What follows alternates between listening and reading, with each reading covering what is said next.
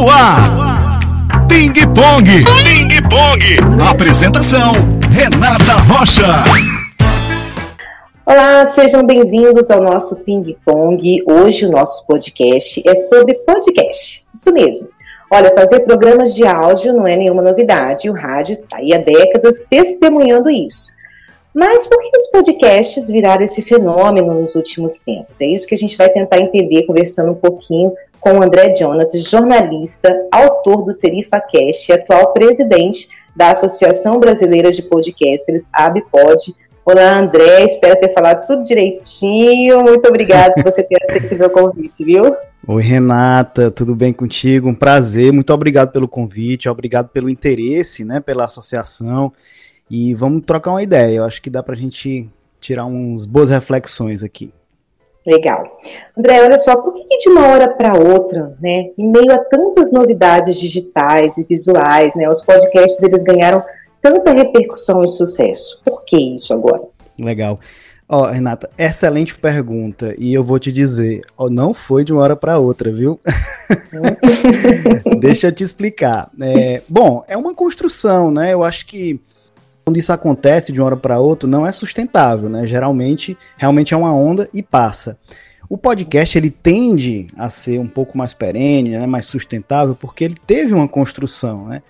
No mundo, o podcast surgiu em 2004, né, nos Estados Unidos. O mesmo ano aconteceu o surgimento no Brasil. É, o que a gente tem de marco, né, assim, oficial de podcast é, em 2004 começou com o Danilo Medeiros, né, no Digital Minds, que é um podcast que você procurar, você encontra, está no ar. Não está ainda, não está sendo produzido, atualizado, mas ainda está no ar. Então a gente tem esse marco em 2004 e de lá para cá foram tendo algumas ondas, né, de surgimento de podcast, mas era muito limitado, não era, não era simples de consumir, você precisava de alguma iniciação tecnológica ali e tal. E ao longo do tempo foi se ampliando, né, foram se ampliando as a, temáticas. Né? Era muito restrita a tecnologia, cultura pop, aquela conversa entre amigos, né? Todos esses temas permanecem, mas houve uma ampliação. E é essa ampliação, a facilidade é, maior ao longo do tempo de acesso à mídia, a melhora na internet e a amplitude maior de acesso à internet. Entrada de característica comercial, de trabalho, de atividade remunerada para o podcast. Tudo isso foi construindo né, ali pianinho a mídia ao longo do tempo. 2004 para cá, você não, a gente não pode dizer que é uma mídia nova, né? Mas também, em comparação com outras mídias, também não pode dizer que é uma mídia velha. Vamos dizer que a gente está em um novo momento, né? E talvez o um melhor momento, essa era de ouro do podcast, se é que a gente, assim a gente pode dizer. E a gente pode falar que em 2018, Renata, houve um marco muito importante isso é consenso, né? Que foi a entrada de grandes empresas e grandes veículos de comunicação na mídia podcast. Né? O que é que acontecia? Os podcasts eles é, eram praticamente todos independentes, né? Produzidos por pessoas físicas. Já tinha empresa, já tinha podcast pessoa jurídica, né? Ligado a outros tipos de conteúdo de internet.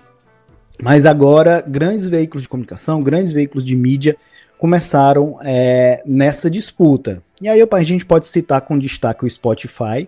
Né? Antes você não podia ouvir podcast pelo Spotify, já existia Spotify, mas era para música. Por essa facilidade de praticamente quase todo mundo ter o Spotify é, conectado, né, baixado no, no celular para ouvir música, que podia ser de graça, inclusive, Agora você tinha a facilidade dessa, dessa distribuição de podcast. Então foi um, um, marco importante em 2018. E aí vem 2019 também, entrou a Rede Globo, né? Entrou o Google. E tudo isso foi fortalecendo a mídia, né? Então você vê que tem um, uma linha do tempo e uma história de alguns marcos. E aí eu tô realmente bem resumindo aqui, porque tiveram vários marcos, vários podcasts importantes ao longo do tempo. A gente pode dizer, Nata, que a pandemia também trouxe, né, deixando mais as pessoas em casa, pelo menos em tese, é, e deixando as pessoas mais é, tempo com a audição disponível, até para fazer atividade de casa, né, talvez exercício físico, alguma compra, assim, no supermercado e tal. Isso provavelmente contribuiu para que o podcast também se tornasse, né, se tornasse mais popular, né? Essa popularização. Eu vou, para finalizar né, essa construção e também, mais uma vez, de forma bem resumida, a entrada do jornalismo, de podcasts corporativos e de podcasts né, com divulgação de arte, principalmente assim, né, podcasts que trazem livros, que trazem debates de música, também contribuíram. E por fim, um ponto importante que é as pessoas terem acesso ao podcast inicialmente pelo YouTube. Aqui tem um ponto importante até para fazer uma ponderação. Uhum. É, tá muito comum, né, o formato de podcast gravado, as pessoas filmam, filmam, né, o, o, a gravação ali do podcast, distribuem pelo áudio e tudo, mas também distribuem pelo YouTube e outras plata plataformas de vídeo, né? Isso é uhum. é ótimo, isso é excelente, né? Isso traz visibilidade, amplia, facilita você vender a mídia até, né? Porque você dá visibilidade ali à marca, você tem outros pontos de espaço para comunicação, né? Para além do áudio. Isso é ótimo. É importante só a gente deixar claro que a, o podcast é uma mídia de áudio, de origem, de essência, né? E uhum. que agora se ampliou com essas possibilidades de desdobramento da mídia, né? Por uhum. exemplo, uhum. é, filmado pelo YouTube. Né? É um dos exemplos. Então, eu comecei já dizendo que não foi é, de uma hora para outra, né? E aí elenquei algumas coisas que contribuíram. Tem outras coisas, de repente, até pode se questionar alguns pontos que eu coloquei, mas a visão que eu tenho sobre esse histórico é essa. Uhum. Agora entrando numa outra seara, uma outra seara, mas dentro do que você disse mesmo, né? Você é um jornalista que faz podcast, eu também sou uma jornalista que faço podcast, né? Acho que a gente tem né, nesse meio um espaço de produção fora dos meios convencionais, onde a gente pode criar e até mesmo né, mostrar outras formas de fazer jornalismo, né? Trazendo outros assuntos que às vezes não entram na mídia, né, de uma maneira geral, assim, a gente traz esse assunto Sim. e repercute, e talvez até isso, né, que atraia também as pessoas. Você pensa assim também, você acha que esse também é um espaço propício para o jornalismo, principalmente nesse tempo que o jornalismo anda tão, se eu posso dizer assim, entre aspas, é, desacreditado? Não tenha dúvida, Renata, você está corretíssima. E assim, eu, eu ministro palestras, treinamentos, workshops, e nesses, nesses pontos de contato que eu tenho com produtores de podcast, que ao longo de, de uns dois, três anos chega a centenas, é, eu sempre falava, cara, por que que as pessoas de comunicação, em especial jornalismo, ainda não entraram forte do podcast, né? Isso antes de, de do, é, metade, primeira metade de 2018 para trás.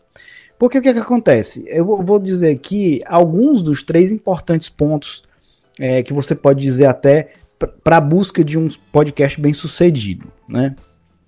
Em termos na visão do produtor, é você conseguir encarar, né, encaixar aquilo ali na tua rotina. Quem produz podcast sabe a dificuldade no sentido de dedicação que você precisa, né? Então você precisa uhum. ter uma rotina de definição de tema, produção de pauta, é, produção para convidar o, o, os participantes, gravar, né, armazenar, editar, distribuir, divulgar. Então tem um, um, um processo produtivo de podcast que leva um tempo, esforço, muitas vezes dinheiro também. Então, encarar é, dessa forma, encaixando na rotina, é uma dificuldade. O jornalista já está ali na redação, faz parte da atividade dele produzir conteúdo. Né? Então, isso aí é, é, é da profissão. Outra coisa, é distribuição. Né? Gravei, beleza, aqui, mas se eu não fizer um processo proativo de distribuição, quem é que vai me ouvir? Né?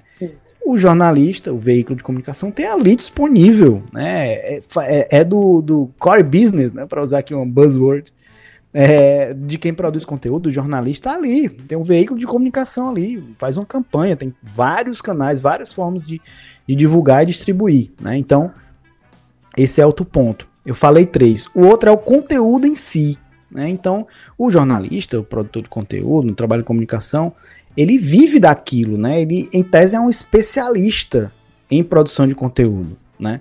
É, de diversas temáticas, inclusive. Então, é, você está completamente correta. Eu sempre acreditei que quando o jornalismo entrasse no podcast, além de ser mais uma possibilidade do negócio jornalismo, né, é mais uma possibilidade também de você estar tá combatendo fake news, você estar tá democratizando a informação, dada a facilidade de acesso ao podcast. Por que combatendo a fake news? Porque o podcast precisa estar hospedado em algum canto.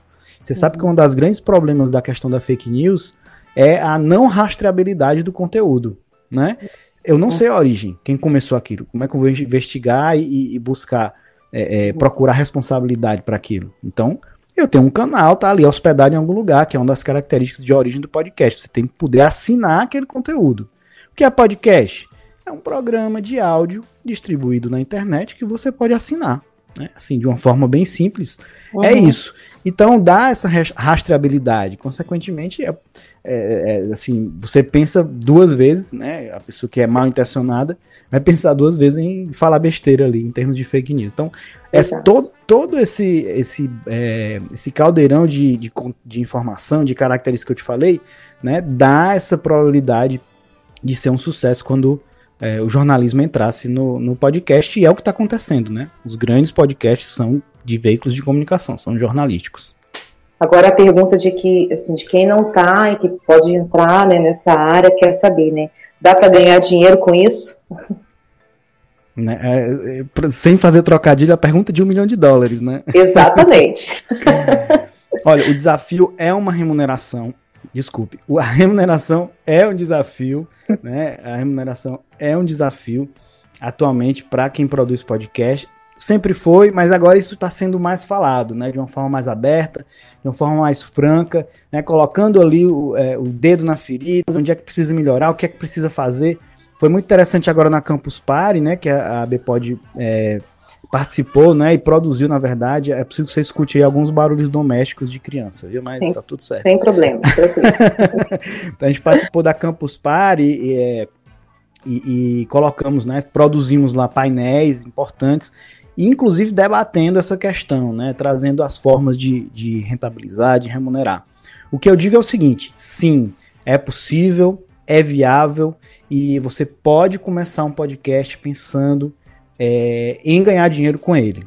Agora, não, não é fácil. e exige que você se dedique àquilo. Assim como qualquer outra atividade, não é porque você vai é, começar um podcast que vai garantir nem que você tenha audiência. Quanto mais que você vai ganhar dinheiro. Mas aí, onde é que eu coloco a questão é, positiva, né, afirmativa em relação a isso? Se você tem um planejamento, se você tem um objetivo, um propósito, você sabe onde quer chegar e busca os meios para atingir aquilo, é natural que você consiga. Né? Isso vale para o um empreendedorismo, isso vale para a sua carreira, né? isso vale para uma startup, talvez.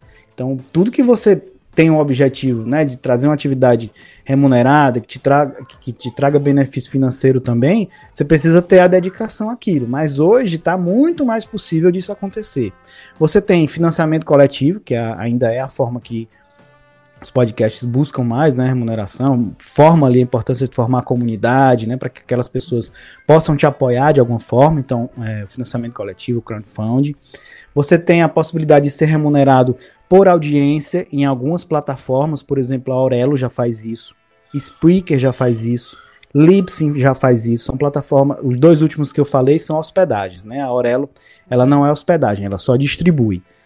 O Spotify começou isso para alguns parceiros, né? não, acho que não chegou no Brasil ainda, que é essa remuneração por audiência, né? Você vai lá pelos players, você consegue ter um, uma fração de real ali e vai acumulando, né? A, a Aurelo já divulgou que tem aí uns 200 podcasts, por exemplo, que já são remunerados, né? Assim, adequadamente, que já tem um, uma remuneração por audiência.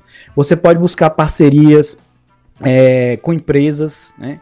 E para quem sabe produzir, pode abrir uma produtora, né? Que seja uma pequena produtora para fazer podcast para outro, outras pessoas. Então, tanto pode ser o seu próprio podcast, né? Com, com anúncio, né? Com parcerias, como você pode produzir podcast para outras pessoas, né? Tem acontecido também esse movimento de produtoras. Ainda é muito baixo esse movimento, né? Já melhorou muito, mas se você pensar que das diversas atividades que tem é, o podcast, 70% dos produtores, desculpe, corrigir aqui, 65% dos produtores ainda fazem podcast por hobby, né? Vou dizer assim, que vive de podcast, esse, esse percentual é bem menor, né? Mas certamente já melhorou, a gente não tem um comparativo com o anterior, mas é, certamente já tem mais gente sendo remunerado pela produção de podcast. E o interessante, Renata, é você pensar que muitas vezes eu não sei o processo produtivo de podcast, mas eu entendo de produção, eu entendo de roteiro, né? Eu sou designer, eu entendo de redes sociais, eu sei uhum. dirigir um podcast, né? Eu sei criar trilhas sonoras, então tem toda uma cadeia produtiva. E é isso que a gente da Bpod quer fomentar e estimular, é trazer essas pessoas para próximo também, né? Tanto o cara que faz a produção do começo ao fim, quanto a cadeia produtiva do podcast, são essas atividades que eu falei: produção, roteiro, design, edição, audiovisual, é, colunista, né? Até é, redes sociais, trilhas sonoras, etc.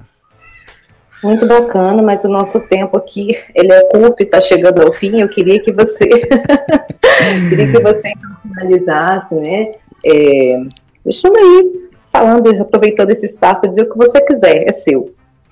Ah, que maravilha. Não, eu estou aqui representando 12 colegas produtores de podcast de todo o Brasil que compõem a Associação Brasileira de Podcast. A gente está bem focado em dar visibilidade à associação, fortalecer essa relação com o nosso associado e não associado, fazer esse fomento com o empreendedorismo, né, e fortalecer esse produto que a gente tem, que a gente tem muito carinho, que é importante demais para a podosfera, que é a pod pesquisa, né? A gente está avaliando se vai fazer esse ano ou não. A gente teve muito impacto da pandemia né, nas atividades da associação. Estamos retomando com a nova gestão, com sangue novo, com pessoas que estão é, muito estimuladas a, a, trazer um resultado né, para o associado e para a entidade. E se eu puder também deixar, escutem o SerifaCast, né, que é o meu podcast, fazer aqui o meu jabá pessoal. É um podcast que tem uma característica ligada a jornalismo, né? Começou com bastidores de cobertura, depois eu saí de redação, então hoje eu estou trabalhando é, buscando reportagens antigas para fazer entrevista com seus autores, né? Fazer perfil de jornalistas importantes do Ceará e de todo o Brasil também. E é isso, escutem podcast, é, produzam podcast e deixa a gente da ABPod à disposição para todo mundo. Tá certo, muito obrigada. Eu conversei então com o André Jonathan, ele que é jornalista, autor do Serifa Cash e também atual presidente da Associação Brasileira de Podcasters. Conte comigo também para o que precisar, tá bom?